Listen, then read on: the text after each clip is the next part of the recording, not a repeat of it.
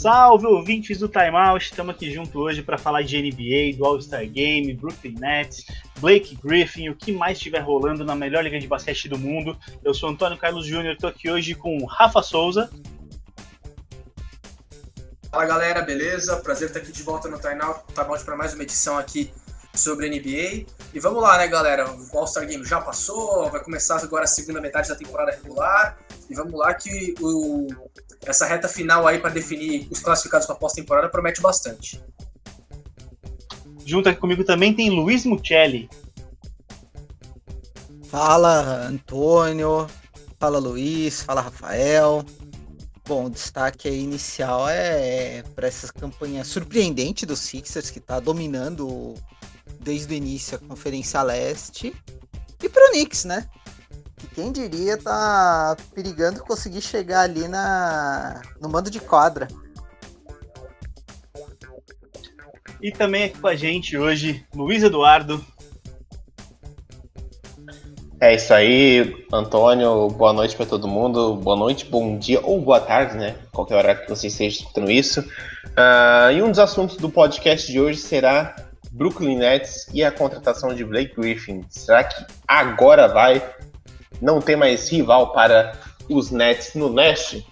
Vamos debater isso. Até mais.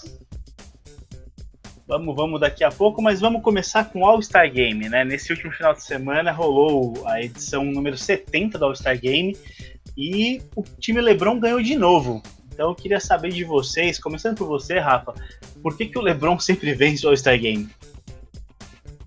Cara, o LeBron tá mostrando um belo trabalho de general manager, hein, cara? Já tem uma carreira aí para quando ele resolver abandonar as quadras, hein? Impressionante, ele sempre escolhe o time perfeitamente. É claro que ano passado a gente lembra, né, cara?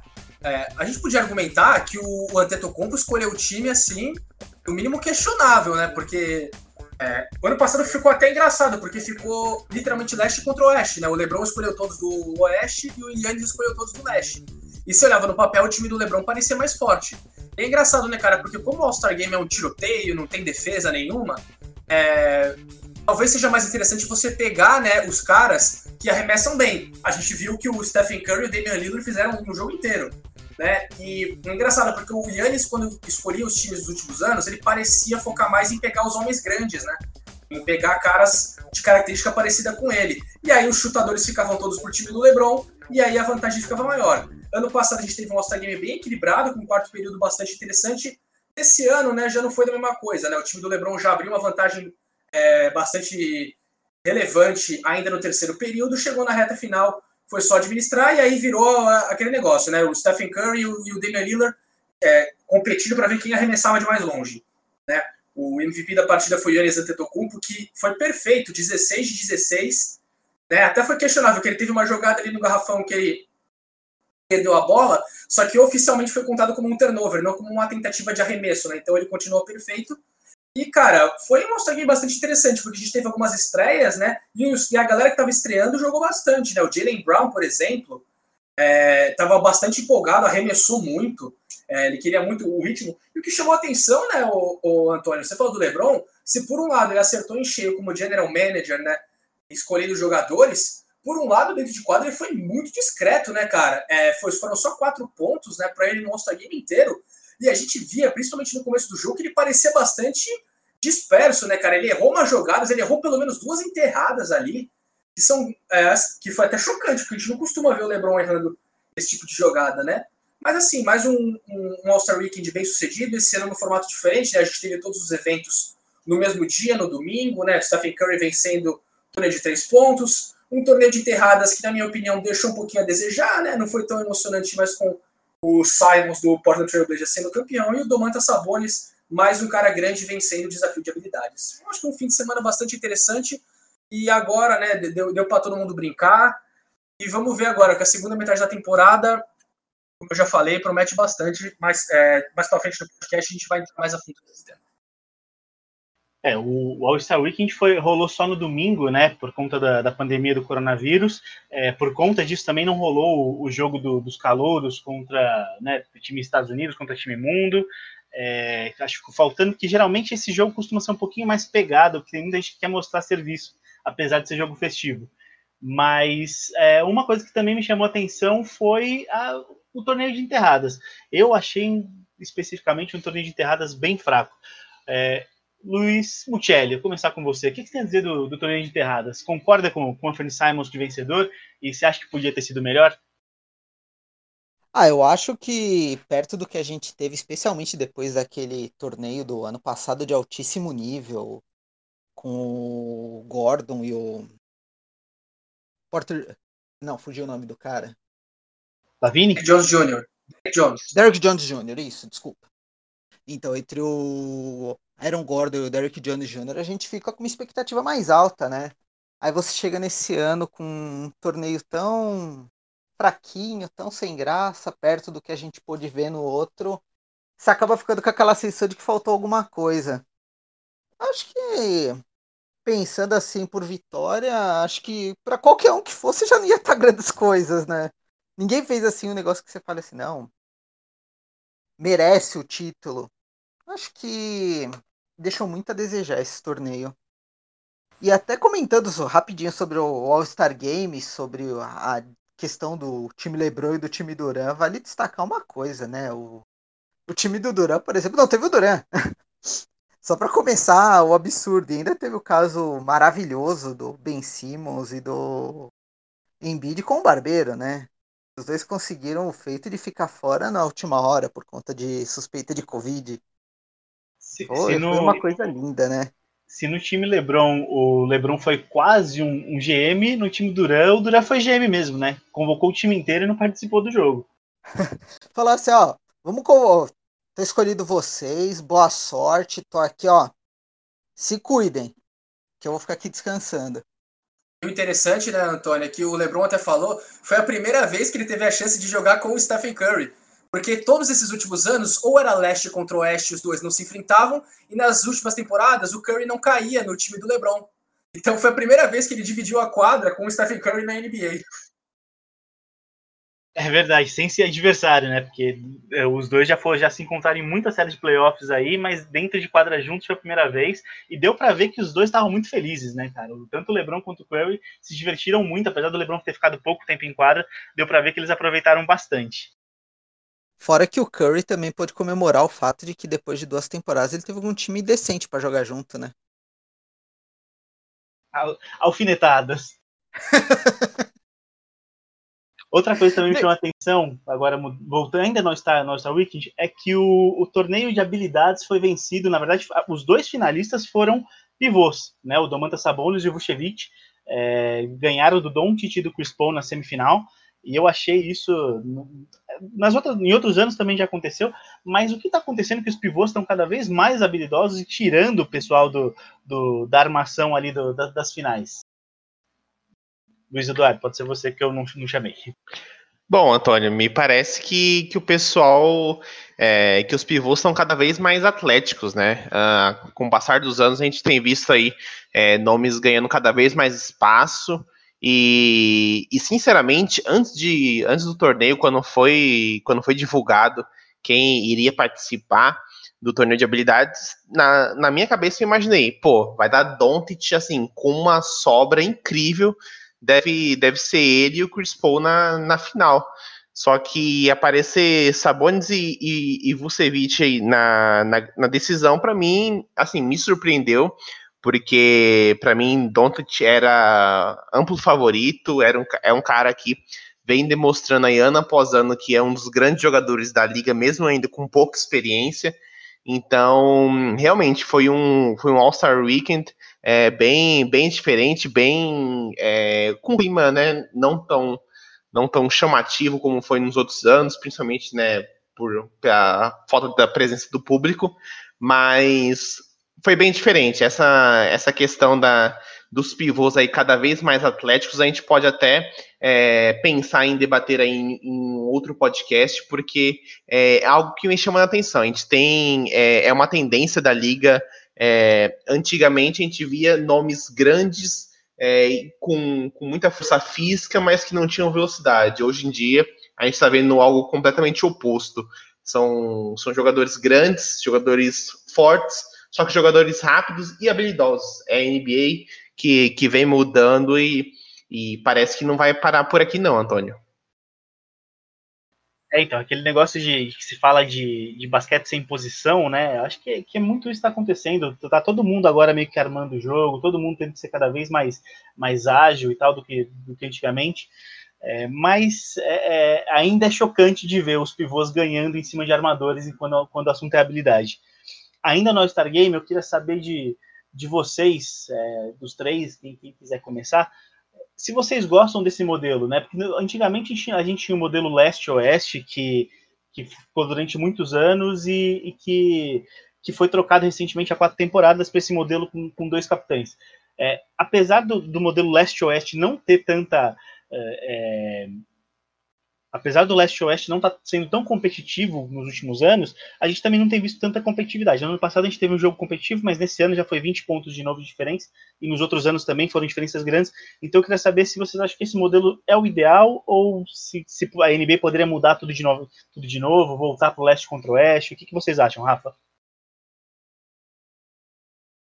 Cara, eu gosto da ideia de você dividir os três períodos, é, os três primeiros períodos em é, em jogos separados, né? E aí você tenta deixar o quarto período é, trazendo pontuação de volta. É, eu acho que dá para você pensar em manter alguma coisa do formato. É que, sinceramente, eu acho que o 24 pontos, claro que é a meta em homenagem ao Kobe, sinceramente, no jogo festivo eu até acho uma marca baixa para um jogo comemorativo. A gente vê os caras fazendo 40, 50 pontos no quarto no All-Star Game. E aí precisar fazer 24 no último, eu acho até bem pouco. Mas, é, mas acho que é uma coisa que poderia ser ser alterada de repente, né? É que é lógico, o motivo não é por ser 24, era para homenagear o Kobe Bryant, não era para ser é, exatamente pensando em ser mais duradouro tal. Mas assim, eu acho que você pode é, manter uma, uma, algo parecido, né? De você, principalmente estimular né, a causa do, da, das doações. Né? Eu acho bem interessante se dividir em mini jogos e você deixar com que seja competitivo para quem o time que ganhe tem a possibilidade de fazer uma doação maior, receba mais da NBA, né? Aliás, uma coisa muito interessante desse All-Star Game de novo, né, Antônio? Foram, foram cerca de 3 milhões, se não me engano, de dólares, né, é, arrecadados junto à NBA para as causas apoiadas pelo time LeBron e pelo time do Duran. Então, eu acho que dá para manter algo nesse formato. É, eu gosto da ideia dos mini-jogos, só que é, dos, dos, quartos valendo como mini-jogos separados, mas eu acho que a pontuação do último período precisa aumentar um pouquinho, porque 24 é, eu acho pouco demais. Eu achei o quarto período, por exemplo, do nosso game muito curto. Né? Porque aí o Damian Lillard encaixou aquela sequência de bola de três, o jogo acabou rapidinho. Então eu acho que de repente é o único fator assim, mas me agrada mais. Eu acho que é um formato que dá mais dinâmica aquele formato batido que é basicamente um treino com caras competitivos é, é, jogando. Eu acho que faz uma dinâmica mais interessante. Uh, o All-Star Game, cara, nesse, nesse formato ele, é, eu concordo com, com o Rafa, ele parece ser bem, bem interessante essa questão dos, é, dos mini-jogos. É, só que o último quarto, infelizmente, tem, tem sido muito curto, principalmente nesse ano, né, que, que ficou o Damian Lillard. É, parece que queria até relembrar um duelo à parte dele com, com Curry nas, nas bolas de três, então ficou muito fácil. Né? A gente é, eu acho que principalmente com, com o desfalque do, do Duran, é, acabou ficando muito mais tranquilo para o time do LeBron ganhar. É, acho interessante esse modelo de dos capitães escolherem jogadores das, das duas conferências, acho que fica muito, muito mais tranquilo. Só que ficar só nesse, nesses 24 pontos, eu entendo, acho legal essa, essa homenagem para o Kobe, mas esses 24 pontos acaba sendo muito pouco para um, um, quarto de, de All-Star Game que a gente viu que só em, em, apenas um quarto um dos times já tinha feito já 60 pontos. Então é algo que realmente não dá para ter, precisa de a NBA consegue encontrar outras formas de homenagear o Kobe sem, sem conseguir prejudicar tanto o evento. Bom, falando sobre o formato, eu particularmente vou ser saudosista e dizer que eu não sou muito fã do formato atual de escolha de treinadores, fazer um mini draft ali. Eu gostava mais do leste contra o oeste. Eu acho que parecia que tinha uma rivalidade entre as duas conferências, especialmente porque você tinha muito. Você até tem ainda hoje, você tem muitos jogadores que eles são meio que marcas da, de determinadas conferências. O próprio LeBron jogou a carreira inteira em Cleveland, em Miami. Você tem outros jogadores que fizeram a carreira inteira dele só do, do lado oeste. Você tem, por exemplo, ali o Devin Booker, você tem o Anthony Davis, fez a carreira dele inteira no oeste. Você tem Stephen Curry, você tem o próprio Draymond, Draymond Green, você tem ali o Jokic, enfim. O que não falta são jogadores que são, vamos dizer assim, bandeiras de determinadas conferências. Então você tinha ali uma certa rivalidade que você conseguia, de repente, passar ali para aquele confronto. Até pelo histórico equilibrado que você teve durante muito tempo ali, especialmente nos anos 90, que tinha umas disputas muito pau a pau, para ver qual das duas conferências era melhor, a época ali do Jordan, Pippen, que Malone Stockton, então, quer dizer, você tinha algumas referências grandes que conseguiam criar uma certa rivalidade para o jogo, conseguia deixar ele um pouco mais interessante, dava um apetite a mais. Hoje não, hoje dependendo do, dos técnicos, você acaba tendo, por exemplo, um LeBron, que é um especialista em formar panelinha, e ele acaba jantando os outros técnicos na hora de fazer escolha, especialmente o Antetokounmpo, que é um péssimo selecionador, né? E até pensando Agora, saindo um pouco dessa questão da, do leste-oeste, pensando na questão dos pontos que o Rafael falou, uma coisa que eu acho é que se eles querem realmente manter essa pontuação de 24 em algum quarto para homenagear o Kobe, eu acho que seria melhor eles fazerem isso no primeiro. Você pega, você deixa ali, os times ainda estão esquentando, os times ainda estão entrando no ritmo. Faz essa homenagem no primeiro quarto, fica bonitinho tudo e no, no resto do jogo você bota pra pontuação ir lá na lua. Porque essa é a graça do All-Star Game. Você ter um incentivo à pontuação alta. Você deixando aquela pontuação muito baixa pro final, você acaba incentivando os times ao contrário. Que até o que aconteceu no All-Star Game de 2020, que você viu em determinado momento os times mais preocupados em defender do que atacar. Então eu acho que nesse ponto da homenagem, se for para realmente continuar ela, não sei se tem necessidade de continuar adiante. Pode colocar no primeiro quarto. Eu acho que ficaria bem melhor. Boa, eu acho, né, vou dar minha opinião aqui, é, eu acho que o All-Star Game podia valer alguma coisa. Se não me engano, na Major League Baseball, o Rafa pode me, me corrigir se eu estiver errado, que o All-Star Game vale o mando de, de campo na, na, na World Series, né? Eu acho que a NBA ah, então podia. Valia até os últimos anos, né? Eles cortaram isso agora, né, o Antônio? Porque ficava muito nessa questão, né? Você chegava na pós-temporada, aí o time que às vezes foi disparado o melhor time da liga em campanha não tem mando de campo na World Series porque por causa disso, né? Eu acho que a última vez que isso aconteceu foi ou 2016 ou 2017. O Chicago Cubs, por exemplo, que foi disparado a melhor campanha da MLB, não, não teve mando de campo na World Series, foi o Cleveland Indians que teve. Os Cubs ainda assim venceram, mas não tiveram essa vantagem, né? Agora não tem mais isso. Mas o All-Star Game da MLB é de longe o mais disputado ainda até hoje. É, então, é exato. Eu não, não, sabia que tinha, já tinham tirado, mas eu acho que, que ter alguma coisa assim pode fazer com que os jogadores joguem é, para valer, sabe? Não fique esse negócio de é, todo mundo. O início do jogo, por exemplo, foi que, que você falou que o LeBron errou muita coisa, é, e realmente foi, foi bizarro, errando enterrado, errando passe, errando tudo. Dava para ver que assim ninguém tá, tá nem aí pra nada. Pega todo mundo e vai enterrar e tranquilo e tal. E ok, é festa, beleza, só que também não é o jogo que o público quer ver. E o All-Star Game todo ano tem, tem essa, é, é, essa questão do público reclamar muito porque o jogo não é pegado e tal. Tem uma enterrada fantástica aqui, uma bola de três no meio da quadra ali, só que o público continua não gostando. Eu acho que talvez dando esse incentivo a mais para os jogadores tem alguma coisa para brigar por ele, talvez talvez valesse a pena e solucionasse alguns problemas. Mas eu acho difícil acontecer até por conta disso, né? É, a equipe que, for, que tiver melhor melhor retrospecto e não tiver mandos de quadra, eu acho que não, não vai ficar muito feliz. Até por isso a volta do leste-oeste, né? Você teria alguma coisa que incentivasse uma rivalidade, mesmo que fosse uma rivalidade pequena.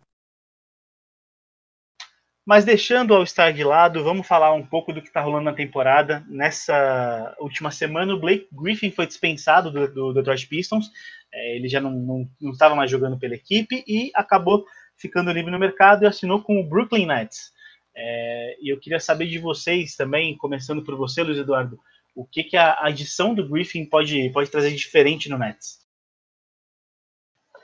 Bom, uh, primeiro a gente precisa entender qual que vai ser o, Blake Griffin que vai estar em quadra, né? Porque é um jogador que teve a, a maioria da, da carreira, foram oito anos lá nos, nos Clippers, só que depois disso é, acabou sendo trocado para Detroit, não conseguiu é, ter um bom rendimento no primeiro ano, foi bem na temporada de 2018, depois disso a gente viu que ele, ele praticamente é, desapareceu, teve problema com lesão, foram duas temporadas, é, é, tanto a de, a de 19, a, aliás, perdão, ele fez, foi bem né, na temporada de 2019 e teve duas temporadas ruins, tanto a 20 e agora a 21. Uh, ah, é um jogador que tem atuado pouco, vem sofrendo com, com, problemas físicos. Então, primeiro a gente tem que entender que não é o mesmo Blake Griffin de, do, da época dos Clippers, mas é um jogador que ainda pode ser decisivo. É um jogador que deve atuar ali, principalmente saindo do banco de reservas. Então, é mais uma boa opção para rodar esse, esse elenco do, dos Nets. E para mim, eu entendo que, que é um jogador que vai em busca de, de conquistar o, o primeiro título da, da NBA. É um jogador que, que vai praticamente para tudo ou nada. O Brooklyn Nets, na verdade, já está indo para tudo ou nada né? Porque tem, tem quatro All-Stars é, de grande peso na, na sua equipe. Então é um time que está dando é, a vida realmente para conseguir. Está gastando o futuro, porque nessas, nessas trocas de jogadores de, de peso vai indo também as escolhas de, de primeira rodada dos próximos drafts. Então é uma escolha arriscada. É, é, é preciso tomar cuidado com, com os Nets. Uh, porque está sendo um, um, time bem que está tá conseguindo aí ter um bom rendimento, mesmo ali sem, sem Duran, Kyrie Irving e o James Harden jogando juntos a maioria do tempo, né? Geralmente quando um tá, o outro não tá. É, mas tem, sendo, tem sido um time bem competitivo, um time que tá brigando ali no, no topo do, do leste e, e, só não tá na liderança porque ainda tem o, o Philadelphia 76ers que está jogando bem também ali com o Doc Rivers. Mas, caso contrário, é um time que, que certamente já era um dos favoritos é, só com a contratação do. só com, a, com o Duran e, e o Kyrie Irving. Chegou o Harden, agora chegou o Blake Griffin, é um time que vale muito mais a gente ficar de olho, porque é perigo de. de tem duas opções, ou vai ir muito bem é, ou pode acabar conseguindo aí ter um grande vexame nessa temporada. Não, e um dos motivos do Blake Griffin assinar com o Nets e não com o Lakers é porque ele disse que o time precisava de alguém da posição dele. O Nets não tem um ala pivô titular específico ali na posição, então ele, ele acredita que ele pode ser esse cara. E além disso, ele, ele queria, é, ele disse que ele queria assinar com um time que lutasse pelo título. Então, Rafa, você acha que ele vem para ser o titular do Nets ali ou ele vai ser um cara mais aproveitado do banco é, como você acha que o Steve Nash vai, vai utilizar o Blake Griffin? Né, cara, aí depende muito de como é, o Steve Nash vai entender essa rotação, porque se a gente for olhar no papel, o próprio Kevin Durant pode jogar nessa posição de ala pivô. Se ele quiser, por exemplo, colocar um Kyrie Irving armando, e aí botar dois chutadores, com James Harden e o Joe Harris, por exemplo, e aí deixar Durant, é, é, no caso seria um mais baixo, porque o Durant sempre sai né, para chutar de fora, né, o Durant ajuda também a articular jogadas. E aí um pivô mais centralizado, aí o Griffin provavelmente começaria no banco. Aliás, a expectativa é essa, né? Pelo que a gente já sabe, os Nets, nesse primeiro momento, a princípio, vão usar eles vindo do banco e numa formação em small ball, né? Porque a gente lembra, o Blake Griffin ele foi draftado é, na primeira posição geral do draft e ele chamava muita atenção pela força física dele, pelo, é, pelo jeito como ele dominava o, o garrafão. A gente lembra aquelas enterradas espetaculares do início de carreira dele com os Clippers. Só que nos últimos anos, até pelos problemas de lesão, né, que o Luiz já falou, ele veio mudando o estilo de jogo dele, né? Então, nas últimas temporadas, até no último ano dele lá nos Clippers, a gente viu um Blake Griffin é, mais voltado ali para os arremessos de média distância e chutando também do perímetro. É, a presença dele perto do garrafão era, era cada vez mais era cada vez mais rara. A gente via ele saindo bastante, ajudando na articulação. Isso foi um ponto que ele é bom e que ele pode contribuir bastante. Ele é um cara inteligente ele pode de repente ser inserido ali num, num, num conceito em que ele possa ali ajudar o ajudar até a armar o jogo. Ele é um cara que começou a dar bastante assistência ainda na reta final dele de Clippers. Então ele pode ser inserido ali no momento para ajudar a trabalhar com o Kyrie Irving, com o James Harden, né, e servir eles é, ainda nas jogadas ali envolvendo arremessos do perímetro, por exemplo. É uma possibilidade. Só que, cara, eu não consigo imaginar que a gente vai, vai ver um Blake Griffin fisicamente perto do que ele já foi. Ele nem precisa jogar no mesmo padrão que ele jogava no, nos Clippers, que aí era um padrão físico, principalmente, muito forte. É, os Clippers bateram na trave algumas vezes com aquele Lob City, com ele, o Chris Paul e o DeAndre Jordan. Por um lado é interessante, porque ele e o DeAndre Jordan já tem um entrosamento, né, já jogaram juntos, já se conhecem, nenhum dos dois está mais no auge da forma física, naquele, naquela explosão absurda que o garrafão dos Clippers era assustador. Mas acho que ele é um cara que pode se encaixar muito bem nesse conceito. Eu imagino também que nesse primeiro é, começo, até vindo do banco, até para o Steve Nash começar aos poucos a ver ele se encaixando na equipe. Porque vamos lembrar, né, galera? Os Nets estão aí com Kyrie, é, Harden e Durant, mas a gente viu pouquíssimas vezes esses três juntos em quadra. É porque quando começou a temporada, o Kyrie Irving estava machucado, o Durant estava jogando é, praticamente só ele. Aí o Kyrie Irving volta, e aí a gente tem alguns jogos com ele jogando. Chega o James Harden, o Kevin Durant se machuca, né? Então, assim, a gente viu os três juntos muito pouco. Muito pouco. Então, é, é até mais uma coisa para a gente ficar de olho nessa segunda metade da temporada. Como que esses três vão se encaixar e se esse entrosamento é, ele é sustentável para uma, uma, uma, eventual pós-temporada. Eu acho que os Nets têm tudo. Né? A gente até estava discutindo antes de começar a gravação que se, se os Nets não vencerem, é vexame. Eu acho que se os Nets não vencerem o leste, é vexame.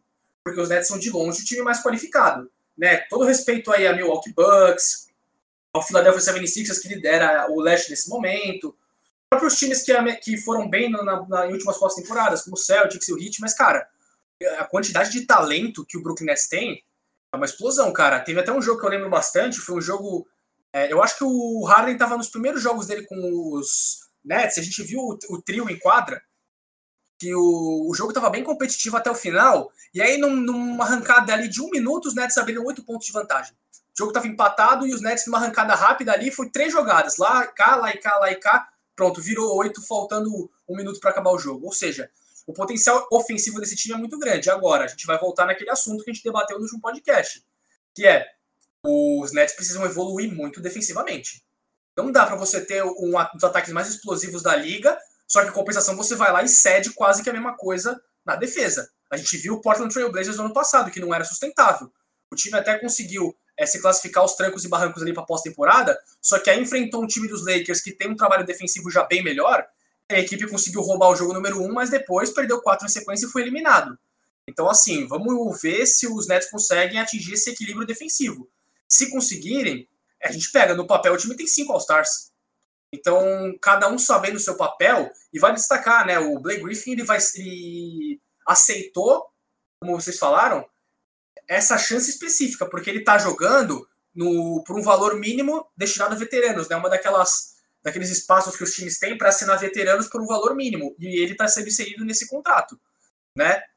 Mas, cara, de novo, eu acho que os Nets têm muito potencial, são para mim já de longe os favoritos no leste. Se não vencerem o leste é, é vexame, mas são muitas coisas ainda para o Steve Nash ajeitar. O time, apesar de estar tá jogando muito bem, eu acho que ainda tá um pouquinho longe do ideal, porque o ideal do Brooklyn Nets é a nível da gente chegar e falar, cara, sai de baixo, ninguém consegue bater de frente com esse time nessa conferência.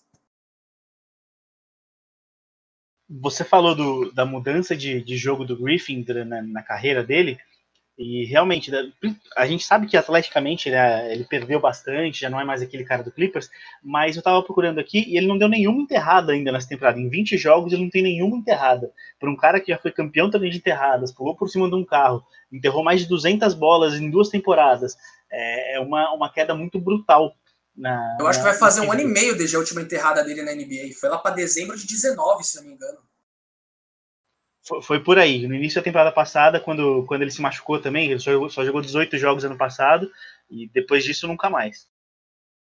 Não, eu ia comentar que uma coisa que o Rafael estava falando, e até complementando dentro do que ele do que ele falou, é a questão de você pensar que o Nets, ele, por exemplo, tem cinco All-Stars. Se a gente fosse montar teoricamente o ideal, pensando por All-Star, você poderia montar um time com o DeAndre Jordan, com o Blake Griffin, com o Duran, com o Harden, com o Kyrie Irving. Beleza. A gente vai considerar agora que o, o tanto o Blake quanto o DeAndre estão longe do auge da carreira.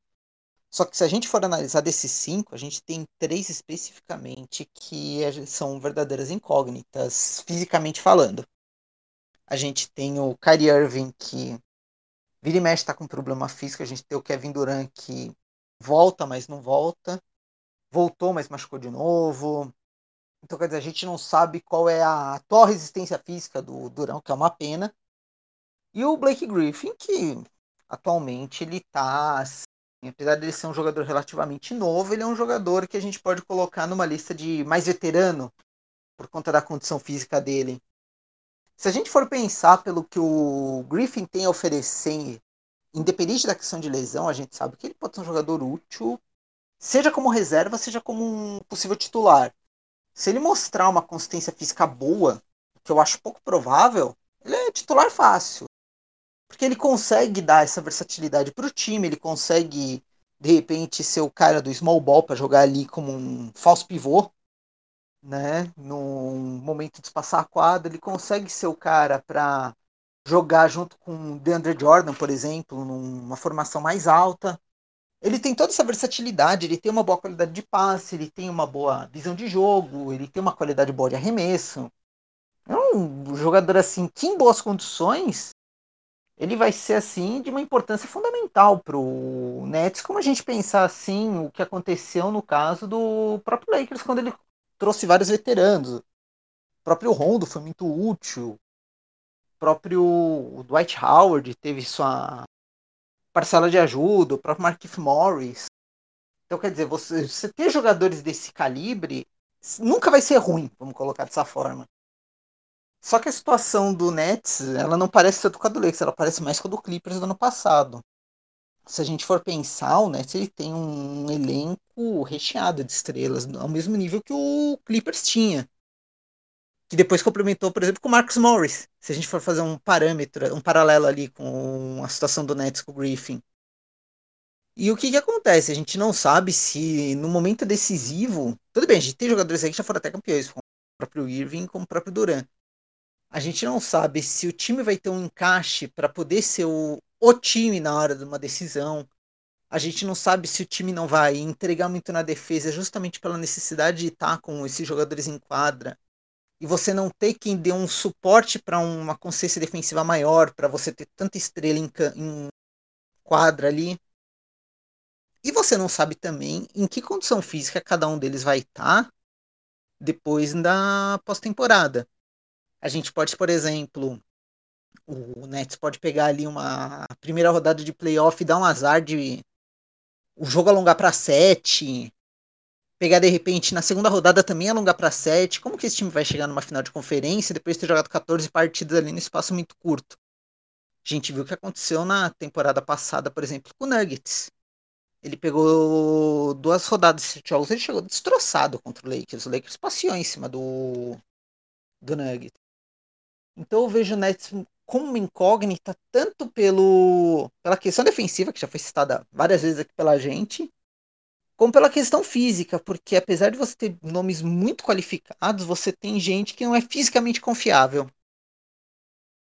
Você fez esse paralelo com o Clippers, eu ia até perguntar isso, né? Assim como o Nets, o Clippers tinha um time muito é, forte no, no papel, um elenco muito forte, e que todo mundo esperava que pelo menos na final de conferência chegasse. É, o Nets tá com esse padrão já, todo mundo espera que o time vá chegar na final da NBA. E aí eu queria saber, o Rafa já falou que, que para ele é, é, decepção se o time não ganhar o leste. Mas se não ganhar o título, Michele, você acha que esse time vai ser considerado decepcionante também? Olha, eu acho que se ele perder o título na final, com um jogo muito pau a pau, ali vencido no detalhe pelo outro, eu acho que não. Se ele chegar na final e ele for varrido pelo outro, pode ser o Lakers, pode ser o time que for, vai ser considerado um vexame. Se ele não chegar na final da NBA, piorou. Eu acho que o pelo que o pelo padrão fora do comum que o Brooklyn Nets criou nesse, nessa temporada, pelo que ele investiu para montar esse esse esquadrão aí que eles montaram, até pelo próprio nível atual do leste que está muito irregular, né? Você tem alguns times que você tem o próprio Bucks que é ali que continua bem, você tem o Sixers que disparou, mas você não tem um time com tanta qualidade individual como tem o Nets. Então você considerar que eles não cheguem na final da NBA hoje, para mim já é um vexame. Eu acho que a única coisa que passa batido é se for dali uma derrota no detalhe. Aí eu acho que o pessoal releva, fala assim, não, foi ali no detalhe, o time lutou até o final, foi um 4 a 3 Sabe, eu acho que nessa circunstância o Brooklyn passaria perdoado, vamos dizer assim. Mas fora isso, se tomar um atropelo numa final, ou se nem chegar, já vai ser um grande vexame perto do que eles investiram e perto do desnível deles em relação ao resto da Conferência Leste o Nets hoje está em segundo no leste, né, atrás do, do, do, Philadelphia, mas o que, o que chama atenção, acho que nessa temporada da NBA, é a disparidade da, das duas conferências. É, acho que o Rafa estava fazendo até um levantamento disso, Rafa, do, do, do como as conferências estão muito desiguais. É, então eu queria saber de você, no, no, onde que, que você acha que, que, que é o topo, assim, porque você disse que o, que o Nets não. É, se não ganhar o leste é uma decepção, mas você acha que no oeste tem times que, que possam bater de frente? E fala um pouco mais da, da, do, das, das, conferências, como, como, como elas estão hoje. Então, né, cara, vamos lá. É, a gente, semana, algumas semanas atrás, né, a gente fez um levantamento no Two Minute Warning, né, galera? Nosso, para você que não conhece, é nosso, nosso segmento lá no Instagram, onde a gente faz uma análise curta em dois minutos falando sobre as ligas americanas, a gente trouxe isso à tona, né? Que o desnível entre as campanhas dos times do leste e do oeste era gritante, fazia muita diferença. Naquele último levantamento, para você ter uma ideia, na semana, na semana anterior ao All-Star Game, né? Que foi quando. Na semana do All-Star Game, na verdade, que foi quando é, esse levantamento foi feito, Filadélfia, que liderava o, o leste, com a mesma campanha, se jogasse no oeste, estaria apenas em quinto. Né? Depois nos passaram alguns jogos, né? Philadelphia até conseguiu com a sua vitória e as derrotas dos times do Oeste. Hoje, Philadelphia seria o terceiro conferência é, Oeste com, com, com, a campanha que eles têm. Né? Eles estariam só atrás do Phoenix Suns e do Utah Jazz, né? Mas a campanha deles é melhor, por exemplo, que a dos Lakers nesse momento. Cara, é muito grande diferença. Você tem na Conferência Leste, são 15 times, tá, pessoal? Só tem cinco times com campanha positiva de mais, derrota, de mais vitórias do que derrotas. Filadélfia em primeiro, Brooklyn em segundo, Milwaukee em terceiro, Boston em quarto e o New York Knicks, a grande surpresa, em quinto. Dos Knicks para baixo, ou o pessoal tem 50% de aproveitamento, ou tem mais derrotas do que vitórias. Em compensação, se você for olhar no Oeste, o primeiro time que tem campanha de 50% ou pior é o Memphis Grizzlies, que é o décimo. É muito grande diferença. E aí, é, nos confrontos diretos né, entre leste e oeste, os números chamam mais atenção ainda, porque dos 15 times da Conferência Leste, só tem quatro que tem retrospecto positivo contra, contra a Conferência Oeste, que é o Brooklyn Nets, que em 17 jogos contra o Oeste venceu 13, um ótimo aproveitamento. O Milwaukee Bucks, que também em 17 jogos venceu 10 contra adversários do Oeste. O Miami Heat, que em 15 jogos venceu 9. E o Washington Wizards, que também em 15 jogos venceu 9. Fora isso, todo mundo ou tem é, o mesmo número de vitórias e derrotas, ou tem mais derrotas do que vitórias contra o Oeste. É, um, é uma discrepância muito grande. Aí nos times do Oeste, né, em confronto direto contra adversários da Conferência Leste, a gente só tem quatro times que não tem um aproveitamento de pelo menos 50%. Ou seja, são só quatro times que têm mais derrotas do que vitória contra times do Leste, que são o New Orleans Pelicans, talvez a grande decepção dessa temporada, que em 15 jogos venceu 7, os, e os três últimos, o Sacramento Kings, que de 18 jogos venceu só 7, o Houston Rockets, que em 15 jogos venceu só 3, e o Minnesota Timberwolves, que em 17 jogos só venceu 3 contra o Leste. Fora isso, todos os outros times têm aproveitamento positivo contra a Conferência Leste. E isso, cara, é uma situação que lembra a gente já a última década, porque a última década, qual foi a grande tônica? A gente olhava para as duas conferências e falava, cara, tem muito mais contenders na Conferência Oeste. Tem muito mais contenders. O caminho no leste é muito mais fácil né? Era uma das coisas, né? O pessoal vai lembrar que discutia-se muito do Lebron, né? Que fala assim: ah, mas o Lebron sempre teve caminho mais fácil, porque ele joga no leste, né? Se ele jogasse no oeste, ele ia bater de frente com muito mais times complicados, né? E agora que ele joga no oeste, ele tá sempre nas cabeças, né? Mas é isso, cara, chama muita atenção, porque é um retrospecto muito discrepante, muito discrepante. Os times do, do leste não estão conseguindo é, fazer campanhas tão boas. E você falou, é o Brooklyn Nets, pensando no aproveitamento contra os times do, do Oeste, pensando numa final, Eu acho que a gente olha na Conferência Oeste, a gente olha muito mais times com potencial de fazer uma defesa boa e limitar os Nets. Limitar, eu digo por quê? Porque com tanto poderio ofensivo, você não vai conseguir parar os Nets. Nunca. Você vai poder limitar. E aí, aquela questão: como o Brooklyn Nets está defendendo muito mal na temporada até esse momento, você consegue enxergar potencial ofensivo nessas equipes. Eu consigo ver, por exemplo, o Utah Jazz dando bastante trabalho, porque o Utah Jazz tem uma defesa espetacular. E no ataque, não tem nenhum cara que se olha assim, nossa, esse cara tá detonando na pontuação, mas tem vários caras pontuando muito bem. São mais de seis jogadores, se não me engano, no Utah Jazz, com, com, que tem pelo menos 10, 10 pontos de média. Ou seja, é muita gente contribuindo, é muita consistência desse time. Os Lakers, se tiverem saudável, a gente pensa, por exemplo, no matchup, né? A gente consegue ver, por exemplo, o Anthony Davis marcando o Kevin Durant e vice-versa. Então a gente pode ter uma produção limitada do Kevin Durant e o LeBron James ali atrapalhando ali a vida de um Kyrie, de um James Harden ali. Ele pode fazer isso. Então os, Lakers também conseguem bater de frente, né? Eu acho que sim, dá para a gente ver na Conferência Oeste alguns adversários plausíveis, mas é aquele negócio, né? A gente, quando vai olhar um, um, os favoritos ao título, o que, que a gente sempre fala?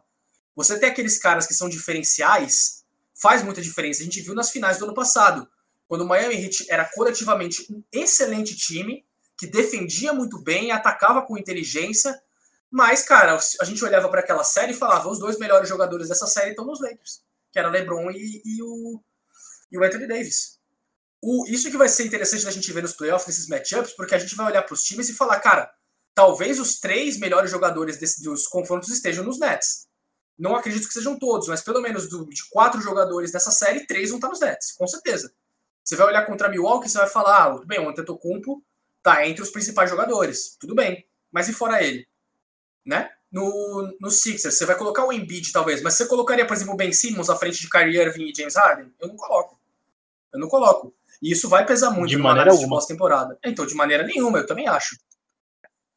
O, o, Miami Heat, por melhor time que seja coletivamente, a gente viu nos confrontos contra os Nets nesse ano que o Heat deu muito trabalho, sim, para os Nets, só que chegou na reta final, os Nets viam uma sequência ofensiva com esses três caras, porque isso é um aspecto que a gente vai acabar vendo, né, o, o Antônio? A gente falava até no passado que o Los Angeles Clippers, numa reta final, parecia mais imprevisível, porque é muito mais gente que poderia receber a bola. Podia receber Kawhi, podia receber Paul George, podia receber Lou Williams, podia receber Montrezl Harrell.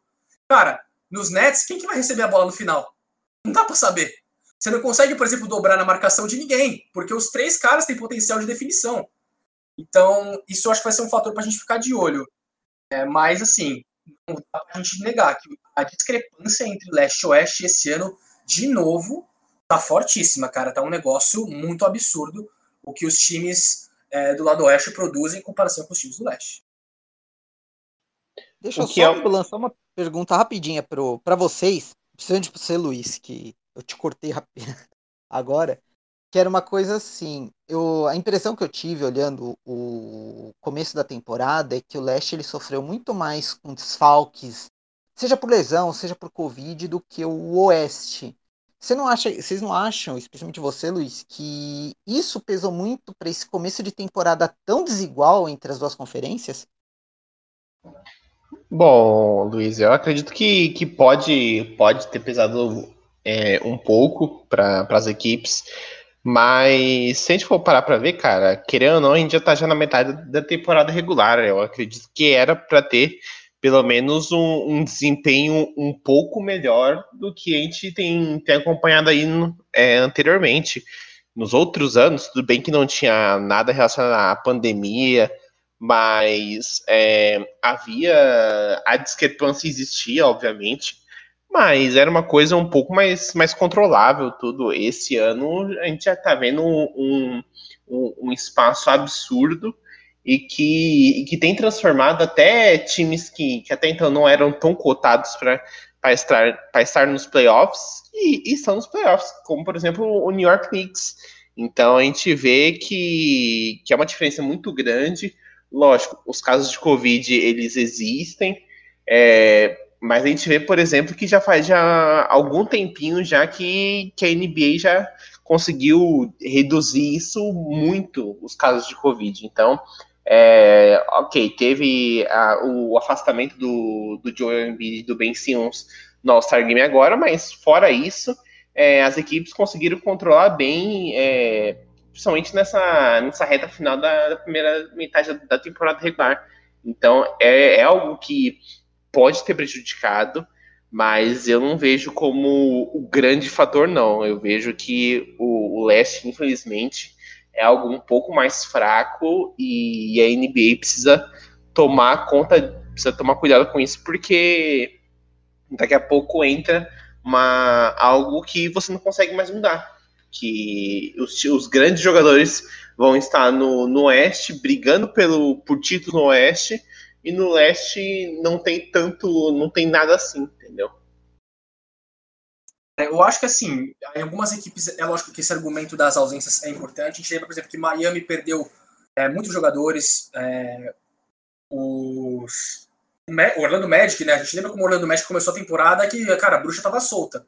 É impressionante. O Orlando Magic hoje está em 14 no leste. A gente imagina que o time que foi para os playoffs no ano passado estaria um pouco melhor se não tivesse tido aquelas lesões. Mas no geral, cara, eu não, acho que faz tanta diferença. Porque a discrepância é tão grande que assim, a gente já poderia chegar na conclusão que o Oeste está melhor que o Leste, mesmo se esses caras estivessem saudáveis. É que chama atenção, cara. Mesmo que você tivesse que a gente pudesse argumentar que alguns desses times pudessem estar melhor com campanha positiva, seriam no máximo quem realmente? Dos dois, três, uns dois times no máximo, dois, três times, né? Como eu falei, o primeiro time com campanha 50% no Oeste é só o décimo, que é o Memphis Grizzlies. A divisão está nivelada muito por cima, né? E os times ainda estão se encontrando. Lembra que o Dallas Mavericks demorou para engatar, agora parece que tem engatando, está se encontrando um pouco. O State Warriors começou bem, agora está dando umas um pouco, mas ainda está ali brigando por vaga, enfim. Eu acho que o Oeste é muito mais consistente que o Leste. Pesadas as ausências, mas eu não consigo ver é, o, as lesões como um fator preponderante para muitos times estarem, estarem devendo. Eu não acho que seja isso. Eu, eu acho que o Indiana Pacers está devendo, acho que o Atlanta Hawks está devendo, e são times que eu esperava que já estariam numa fase bem melhor. Por exemplo, é, o Toronto Raptors, para mim, está devendo demais. Toronto Raptors não, não é para estar tá no, no, oitavo lugar como estava. A gente lembra como foi o time no ano passado. Né? Tudo bem que pesa a questão, o time não joga é, no Canadá esse ano, né? Tá jogando seus jogos na Flórida tal. Tem, tem esse aspecto, mas, cara, não é pro Toronto Raptors que foi segundo colocado no leste com todos os méritos que teve, com um jogo coletivo maravilhoso, tá em oitavo no leste nesse momento. Então, cara, eu acho que é muito por isso. Pesadas as ausências, que é lógico são importantes, mas eu não consigo ver mais times que foram afetados apenas por esse fator e por causa desse fator apenas ou preponderantemente não estão com campanha positiva hoje.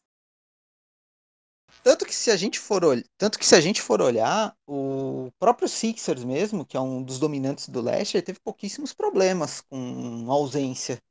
Agora mesmo que a gente não sabe qual vai ser a situação do Simmons e do Embiid, que a gente vai poder ver o, o time sofrendo ali com um desfalque por mais jogos, né? Mas você olha, por exemplo, até dentro do que você colocou, o próprio Heat, o próprio Raptors, o próprio Celtics, que agora que ele voltou a ter uma sequência positiva, eles foram times que sofreram muito. Talvez, claro, isso é um, um achismo aí dentro da questão, eles poderiam estar com um desempenho um pouco melhor. Você até tem times, por exemplo, alguns times que até não estão com um desempenho tão ruim, se a gente for comparar ali, com relação ao Oeste. Você tem, por exemplo, ali. Algumas são diferenças pequenas. O Sixers mesmo ele tá um 6-6. Celtics está 5-7. O Knicks está 6-8. Hornets está 8-9. O Bulls está 9-10. Você não tem, assim, times que têm uma desvantagem imensa nos confrontos contra o Oeste. Só o caso ali do Cavaliers, do Magic e do Pistons. Que são casos à parte. Mas os outros times eles estão com uma pequena desvantagem que talvez, voltando ali, se a gente for comparar com times numa condição mais saudável, talvez a discrepância. Eu não acho que o leste estaria pau a pau com o oeste, mas eu acho que a diferença seria um pouquinho menor só.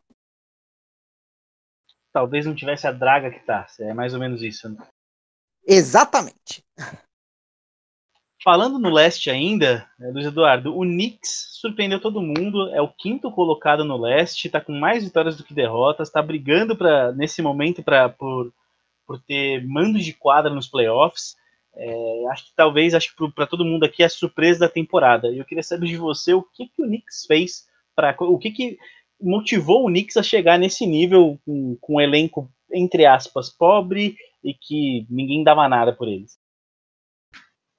Olha, eu acredito que, que principalmente é, a, a mudança de, do técnico de, dos Knicks acabou fazendo aí o grande, o grande fator. Os Knicks tiveram aí algumas escolhas no draft, principalmente eu, o, o Obi Toppin.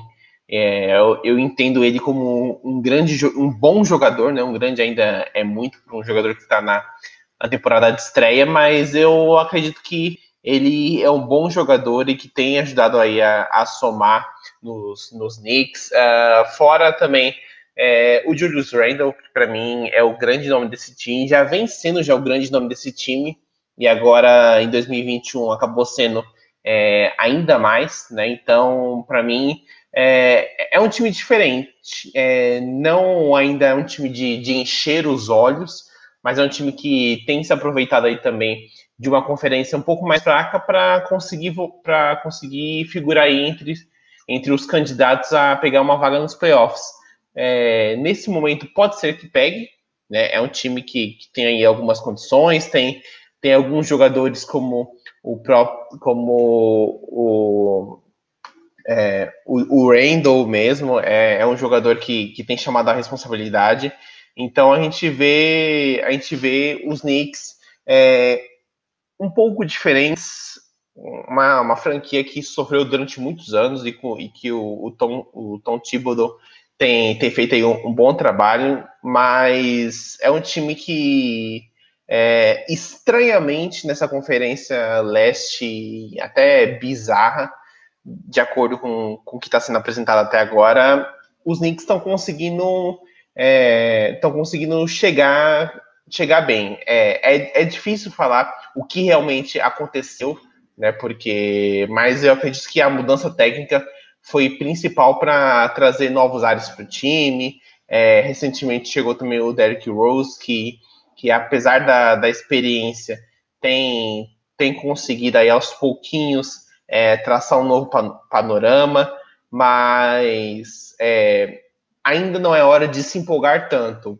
pode conquistar vaga nos playoffs, mas é, dificilmente a gente pode tentar imaginar uma, é, uma final ou até uma, mesmo um título da NBA para os Knicks. Mas já é um começo.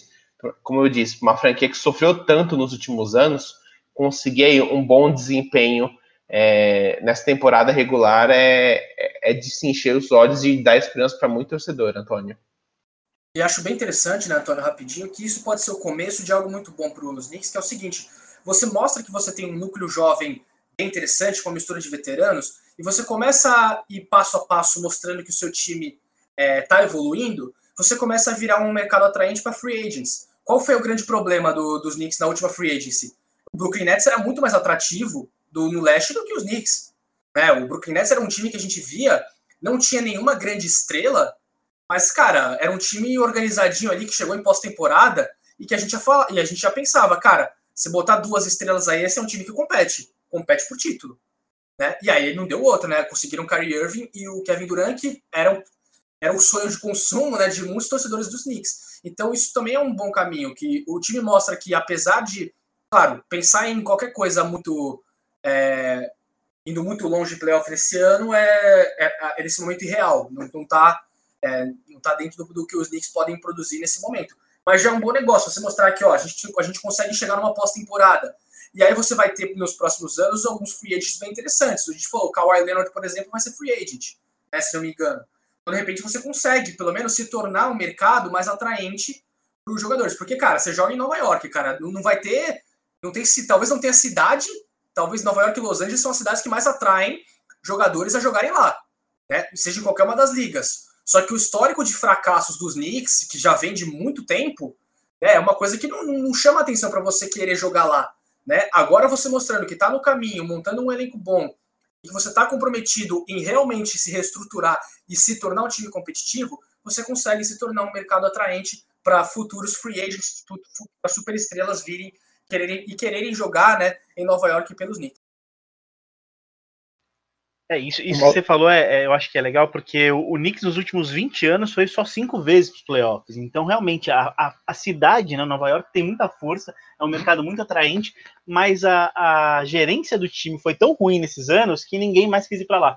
eu acho que esse pode ser um ponto de partida interessante pro, pro Knicks voltar a ser grande, né? Porque é uma das maiores franquias da NBA e o time vem numa, numa situação lamentável já há muito tempo. A gente via rapidinho só, né, Luiz, só complementando, a gente via, por exemplo, você falou de gestão, a gente via também o James Dolan dando cada bola fora também, que aí é, é mais uma coisa, você tem dirigente fazendo atrapalhada, é mais um fator que para jogador não querer jogar na sua equipe, né? O que eu ia comentar é que essa questão do mercado atraente é só a gente tirar que o Knicks foi de novo colocado como um dos clubes mais valiosos do mundo, uma das equipes mais valiosas do mundo, né? Em qualquer esporte. Então por aí você já tira o potencial que o time teria e simplesmente não aproveita. E um outro dado, só um outro dado curioso também, que a gente estava comentando sobre a questão do elenco do Knicks, é que o time ele tem nada menos que seis jogadores que tem média de mais de 10 pontos por jogo tem o Burks, você tem o Rose, o Alfred Payton, o Emmanuel Quickly, coisa muito interessante, né, já que ele é um dos novatos da temporada, o próprio Julius Randle, que tá jogando um absurdo, e o RJ Barrett, né, que tá sendo um pouco mais daquilo que se esperava dele na temporada passada. O que é aquilo que, que o Antônio mencionou, né, a respeito da, da mescla de, de juventude com experiência. É, então, é um time que, que tem dado um começo de liga. É, falta muita coisa ainda, né? A gente sabe que, que é um time que vai precisar de, de mais tempo, mas logo assim na, da contratação do, do Tom Thibodeau, é, você fazer um contrato de cinco anos com seu treinador é porque você confia nele e você acredita que, que ele, vai, ele vai trazer aí, é, bons frutos, né? e, e mostrar que o time está conseguindo ter um desempenho pelo menos razoável, que está mostrando uma evolução, é, é, buscar atrair outros jogadores. A gente sabe que é, o Kevin Durant cogitou até ir para os Knicks, então conseguir atrair é, grandes jogadores, como o Rafa sugeriu, o Kawhi Leonard, em 2021, né, na próxima temporada, 2021, 2022, ele, ele pode ser um free agent, porque vai ser o ano de, do, da escolha dele, né? Então é ele que escolhe se vai querer continuar nos Clippers ou, ou se ele vai tentar a free agent. Então é a chance do, dos Knicks mostrar, olha, a gente está tentando mudar, a gente está conseguindo é, ter esses resultados aqui, mas a gente quer você para elevar ainda mais o nível. Então certamente é algo que, que é, é de, de, chamar a atenção, de, de atrair os olhos aí para alguns jogadores que, que possam buscar aí novos rumos na, no próximo ano. Fora que a gente tem ali muito cara novo, né? O próprio Julius Randle, se a gente for olhar, ele só tem 26 anos. Uma outra contratação que eu também achei muito boa deles foi a do Noel, né? Que é uma ótima adição defensiva. E outro cara que tem 26 anos só também. Então, quer dizer, você ainda fez algumas pinçadas ali inteligentes. Né? O Randall foi meio ao acaso, né? Na temporada passada. E você ainda conseguiu juntar jogadores ali que dão uma. deixam o elenco mais robusto e ainda tem, são úteis para você também poder atrair gente de mais nome numa próxima temporada. Você tem alguns jogadores novos que têm potencial de crescimento, você ainda tem bons jogadores que já têm uma certa experiência da NBA que podem ser um bom suporte para uma estrela que chegue, né? Mas vocês falaram do Kawhi Leonard, então vamos falar um pouco do Oeste. É, hoje o Oeste é liderado por Utah Jazz e Phoenix Suns. O Jazz foi sexto na temporada passada, o Phoenix Suns nem os playoffs foi, e eles estão liderando a Conferência Oeste. É, Rafa, o que você acha que que mudou? Por que, que esses, essas equipes têm, estão tão bem na temporada, enquanto Lakers e Clippers não estão decepcionantes, são terceiro e quarto, mas não estão conseguindo manter o padrão do ano passado, assim como Nuggets? Os Lakers é, é, engraçado, né? Porque a gente viu no ano passado, era um time que, quando tinha a dupla, né? LeBron e Davis era um time, quando um dos dois saía da equação, o time é, não, não mostrava a mesma confiança. Né? Porque você tem esses dois caras juntos, esses são dois caras praticamente imparáveis muito poderio que eles acrescentam ofensivamente e defensivamente, né? Que os dois acrescentam. E aí, quando tá faltando algum, né? No caso, o Anthony Davis já tá algum tempo machucado, é, a, o time tem encontrado a sua inconsistência, né? E aí é que os coadjuvantes precisam aparecer. E mais um ano, né, Antônio, que os coadjuvantes dos Lakers estão deixando a desejar. De novo, né? No ano passado já foi assim, mas o time, mesmo assim, conseguiu é, vencer o título. Só que a gente lembra, né? Por, por, esse desempenho baixo dos coadjuvantes, o time quase se complicou até nas finais da NBA. Porque quando o Anthony Davis foi bem marcado por Miami, é, os coadjuvantes não apareceram em Miami e ganhou. Né? Então, então é, uma situação de novo para a equipe dos Lakers abrir o olho. Essa galera vindo do banco, os, os terceiro, quarto, quinto jogadores mais importantes da equipe precisam aparecer. Senão, o time vai ficar pelo caminho de novo. E aí, falando especificamente agora de Utah e Phoenix, cara, é ressaltar o trabalho dos dois treinadores, porque o, o coletivo dos times tem sido muito bom. É, cara, a gente olha para as duas equipes, as duas equipes que tem muita gente produzindo bem. Chris Paul, o cara, o Chris Paul é impressionante o que ele acrescenta de em liderança né, e consistência. Né? O Chris Paul no ano passado, já foi para o Oklahoma City Thunder, a gente já não esperava muita coisa, né, porque não tinha dado certo em Houston, né, os Clippers foram alguns anos de frustração em que o time bateu na trave, a gente imaginava ah, o Chris Paul agora indo para a reta final da carreira tal, e dois anos seguidos ele vai para o All-Star Game, né? Com o Oklahoma City Thunder, o time chega nos playoffs, ficou em sexto né, no Oeste, mas com a mesma campanha do quarto colocado, né? Que é o que foi o empatado com Houston e Utah no ano passado, mas a equipe que produziu demais. E o Phoenix Suns, cara, é o Phoenix Suns com o Devin Booker de novo sendo o principal pontuador, o DeAndre Ayton vem se encaixando bem, cara, o Dario Saric também aparecendo. O trabalho do Monte Williams tem sido muito bom, né? E aí, e o Utah Jazz, cara, é impressionante que esse time joga, porque defensivamente, cara, o trabalho que eles fazem é sensacional. A gente até falava no último podcast, né, que o time estava com a melhor defesa da NBA e o ataque muito eficiente também. Talvez a gente olhava nos números e não falasse, ah, esse cara aqui tem um dos melhores pontuadores da liga em média. Mas a pontuação do Donovan Mitchell é excelente, os outros jogadores também contribuem bastante. É, o Jordan Clarkson talvez seja hoje o principal é, nome a prêmio de sexto homem do ano. Né? É um argumento justo para ele, porque ele está jogando muito bem nessa temporada. O Rudy Gobert defensivamente é uma força. E já dando o pitaco, né, cara, que a gente debatia no início, antes de gravar, como é que tá o, o top 3, né, na briga de técnicos do ano. Para mim, o Quinn Snyder hoje lidera essa disputa, com o Monte Williams em segundo e o Thibodeau no trabalho dele nos Knicks vindo em terceiro.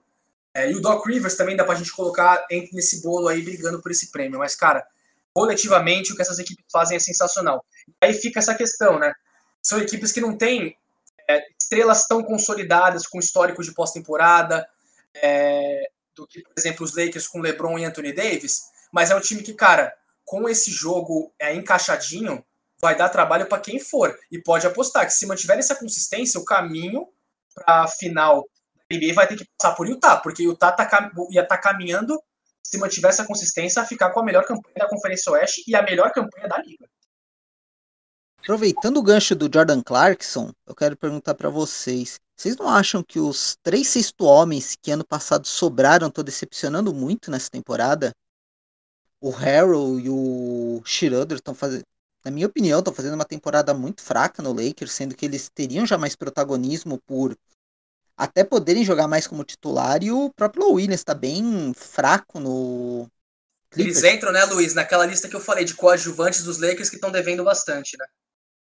Sim, eu tô até surpreso, porque eu esperava, quando eles anunciaram, às vezes eu falei assim, pronto, ninguém mais vai parar o Lakers. Só que, no entanto, o desempenho deles e o que eu vejo deles em jogo é uma coisa muito frustrante, assim, pelo nível que eu sei que os dois têm.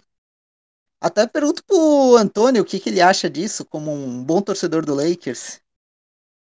Cara, a bem da verdade é que assim, o Schroeder é uma decepção no, no questão de, de aproveitamento, ele vem tendo aproveitamento bem, bem abaixo em relação à temporada passada, é o que, o que ele consegue fazer, é o que ele poderia estar fazendo. O Harrow, eu já acho que a gente cria uma expectativa muito grande nele. Ele fez uma temporada fantástica no, no Clippers ano passado, mas ele não é um cara que, que você vai vai colocar muita expectativa em cima. Ele é um cara que vai fazer seus 14 pontos, 15 pontos por jogo ali, vai pegar seus rebotes, mas na hora do vamos ver mesmo, você não pode contar muito com ele. Defensivamente ele não é um cara bom, é, é um cara que, que vai pontuar nos, nos momentos em que os adversários estão mais fracos, por assim dizer. Então é, eu acho que sim, decepciona um pouco, porque o Harrell foi o, o o reserva do ano na, na última temporada. O Schroeder, eu, eu, na, na, minha opinião, é, uma, é, um erro o Frank Vogel insistir nele como titular e o, e o LeBron ala. O LeBron foi tão bem como armador no passado, mas eu acho que uma da, das cláusulas dele vir para o Lakers era que ele fosse ser titular. Ele já tinha falado isso nas primeiras entrevistas que ele queria ser titular. Então é, eu acho que não, que não tem muito como mudar. Decepciona porque a impressão que dá é que qualquer jogador que jogue com o LeBron, com o Anthony Davis, fica assistindo eles jogarem. Então é o Lakers. Eu, eu tenho um sentimento de que o Lakers não está jogando é, tudo que pode jogar na questão de, de, de vontade. O time tá, tá levando a banho-maria tal para chegar nos playoffs um pouco mais saudáveis, já até que, que a equipe foi a que menos teve descanso né, na, da última temporada para junto com o Miami. Então, acho que, que o Lakers está jogando um pouco mais devagar, não está ligando tanto para a temporada regular, mas principalmente o Schroeder me decepciona bastante. É, eu acho que seria normal você ter o, o LeBron e o Davis com freio de mão puxado, mas especialmente os dois, ainda mais que eles acabaram de chegar precisando mostrar serviço, eu acho que fica até estranho imaginar eles também segurando ali o ritmo, né, para uma possível pós-temporada. Pelo menos para mim parece muito estranho. É que o deles, para mim, é questão de encaixe. Eu acho que o Schroeder com o LeBron em, em, quadra não, não bate. Os dois precisam da bola. O Schroeder não, não é o tipo de cara que, que vai ficar na, no canto ali esperando a bola chegar para ele chutar. Ele é um cara que precisa da bola. E com o LeBron em quadra, a gente sabe que ele não vai ter essa bola o tempo todo. E aí ele tá tendo um aproveitamento péssimo. Já o Harrell, eu acho que assim, cara, ele tá jogando bem. São 15 pontos, 14 pontos, 6 rebotes, 63% de aproveitamento. Só que não é o que o Lakers precisa. O Lakers precisa de um, de um pivô defensivo ali. O Mark Gasol não tá jogando bem. É, ainda. Eu acho que assim, a, a, por, tá, já não tá mais com uma idade boa, né? Já, já passou do auge.